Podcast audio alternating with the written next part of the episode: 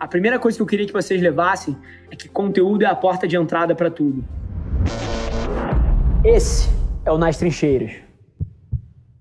Hoje em dia você tem uma avenida que o cara tá 24 horas por dia com a cara aqui dentro. O brasileiro, isso é uma estatística real, ele é o país que mais consome conteúdo digital no mundo. No mundo.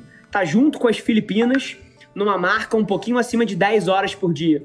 Para você ter ideia, países como os Estados Unidos investem 6, 6 horas e meia, mais ou menos. O brasileiro investe 50% a mais do tempo dele consumindo conteúdo digital. E isso cria é uma oportunidade. Porque a mesma analogia do cara passando na frente da sua loja e entrando ali e levando aquilo para casa, hoje em dia esse cara tá passando na frente da sua loja 24 horas por dia numa rede social, seja no Facebook, seja no Instagram, seja no TikTok, seja no Twitter, seja na plataforma que for, ele está ali o dia inteiro. E isso acaba criando uma oportunidade gigante para qualquer pessoa que queira mover objetivos de negócio em 2020. E a forma que você chama a atenção dele a forma que você começa esse relacionamento é com conteúdo. A gente vive num mundo que opera muito diferente do mundo que a gente viveu nos últimos 50 anos, onde você fazia uma propaganda mais direta, do tipo, compre o meu bolo, do tipo, cara, entre aqui e, e compre um doce, ou entre aqui e compre um lanche. Nas redes sociais, a maneira como você vai se destacar é produzindo conteúdo relevante. E o que é conteúdo relevante? Conteúdo relevante é alguma maneira de comunicar a sua marca e a sua empresa que não interrompa a experiência do usuário, que não atrapalhe ele e que agregue valor ao dia dele. Então, pô, é uma foto de um bolo bonito, é um depoimento de um cliente feliz com um presente que deu para a mãe. Tem várias formas de você agregar a experiência de uma pessoa, mas a linha base aqui é que conteúdo relevante é a porta de entrada. Número dois, uma vez que você está produzindo conteúdo, como é que você deve olhar para uma rede social? Eu vejo uma confusão tremenda nesse tema, tá? Assim, as pessoas olham para a rede social elas, e elas olham para aquilo e falam assim: caramba, como é que eu posso vender mais aqui? Como é que eu posso tirar dinheiro de alguém ou fazer alguém comprar na minha loja? E na hora que você pensa dessa forma, você está quase que começando pelo pé errado. Porque é equivalente a você virar para uma pessoa e pedir ela em casamento no primeiro dia. Ninguém conhece um homem ou uma mulher e fala assim, pô, quer casar comigo agora? Não funciona assim. A rede social é um lugar para você construir relacionamento. E como consequência desse relacionamento, você cria um momento de compra, você cria uma oportunidade de consumo. E esse relacionamento é tão simples quanto responder os comentários que estão na sua página, é tão simples quanto responder os inboxes que estão na sua página, é tão simples quanto dar atenção para quem está te dando atenção. O grande erro que as pessoas cometem nas redes sociais é achar que é uma comunicação de uma via só. Eu tô ali para falar a minha mensagem, foda-se o que você quer me dizer. Eu tô ali para passar o meu recado, eu tô ali para comunicar o que o meu, meu negócio quer. E não funciona assim.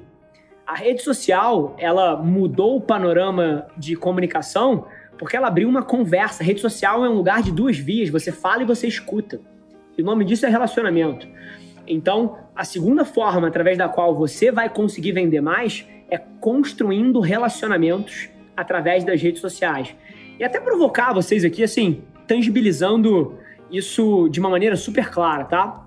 Coisas que eu faria se eu fosse um franqueado hoje. A minha loja, em teoria, está com fluxo reduzido, mas como eu falei, a internet é um fluxo e conteúdo é a porta de entrada.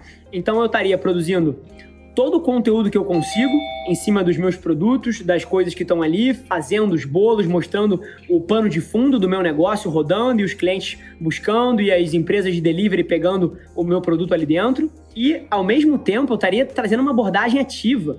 Se você abre o Instagram agora, nesse exato momento, você vai na parte de busca, clica ali no ícone buscar. Você clica aqui em cima, você vai ter quatro opções. Uma delas é lugares, locais. Você clica em locais aqui.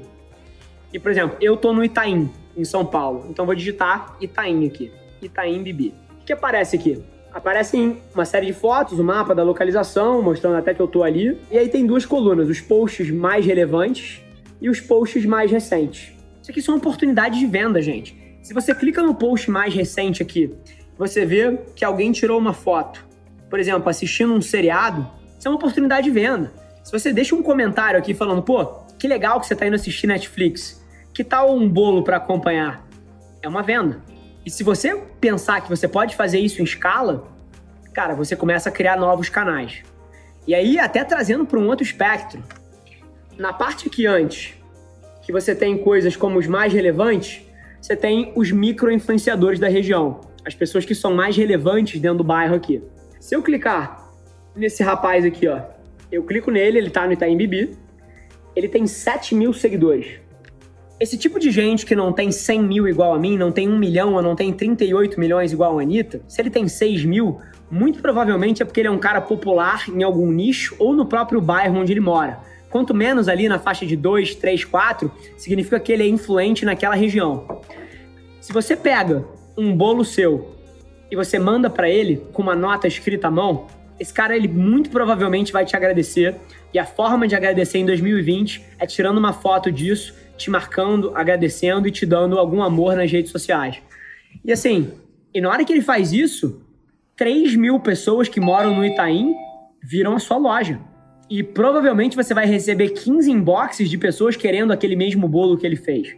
Então, aqui são só alguns exemplos tangíveis, e eu sei que isso pode parecer um pouco alheio para alguém que não está na trincheira disso, mas se isso aqui te parece totalmente alienígena, Cara, é até um convite para você mergulhar mais a fundo e começar a entender as oportunidades que existem nesse ecossistema.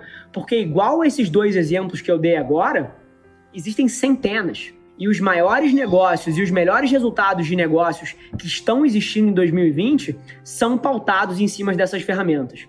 Então, assim, eu acho que esse é um pouco da minha visão sobre as redes sociais e sobre esse ecossistema digital e tudo que eu acredito. E quando eu falo isso, eu falo isso de um ponto de vista muito humilde de quem construiu tudo que tem na vida nas costas disso. Tudo. Lá atrás, quando eu trabalhava na empresa da família e a gente vendia máquinas e equipamentos para a indústria, eu fazia isso daqui com as pessoas que trabalhavam em manutenção industrial nas minas, nas papeleiras, nas empresas de siderurgia. E eu buscava esse cara, só que eu buscava no LinkedIn. E eu deixava comentários perguntando, pô, quais os problemas ele tinha, se eu podia ajudar, e eu fazia isso em escala e isso era um canal de venda para mim. Então, assim, se eu pudesse finalizar um pouquinho desse overview geral aqui, a primeira coisa que eu queria que vocês levassem é que conteúdo é a porta de entrada para tudo. Número dois, o quanto mais vocês enxergarem as redes sociais como um canal de relacionamento genuíno e não um canal de venda pura, mais vocês vão vender. Parece contraditório, mas é exatamente assim que funciona. E o número 3, aí pode parecer até provocativo, mas é real. Talvez você faça isso e você não tenha resultado nenhum, tá? E o que isso diz não é que marketing digital não funciona, é que você não sabe fazer. Porque para cada história de pessoas que dizem que não estão conseguindo, eu aponto 17 que estão construindo negócios nas costas disso. E aí fica uma provocação humilde de dar um passo atrás e aprender sobre as ferramentas, entender um pouco mais sobre esse ecossistema e ir melhorando um pouquinho cada vez. Porque assim, a gente pode estar num cenário emergencial de caramba, eu preciso disso agora, mas eu te garanto, o que a crise fez não foi transformar o mercado inteiro da noite para o dia. Todas essas coisas já estavam acontecendo. E se isso é muito alien para você, é porque você tinha fechado os olhos para as ferramentas de venda mais poderosas que existem. E aí fica uma provocação que a próxima crise que vier ou um outro momento delicado, você vai querer ter metido a mão e aprendido isso daqui. Porque isso vai se tornar a ferramenta em cima da qual você vai passar por isso de uma forma muito melhor. Esse foi mais um episódio da nossa experiência em áudio. E como eu já falei, eu adoraria saber que você está gostando do que a gente está compartilhando por aqui. Então não esquece, se você está tirando valor desse conteúdo, ia significar o um mundo para mim, que você tirasse um print da sua tela, postasse no Stories me marcando e aproveita para ir na sua plataforma favorita também e deixar um rating de cinco estrelas e um comentário lá, ajudando a gente a construir essa comunidade tão vibrante que move o Brasil para frente através do empreendedorismo e que fala desse Brasil que dá certo. É um prazer ter vocês comigo e a gente se vê no próximo episódio do podcast.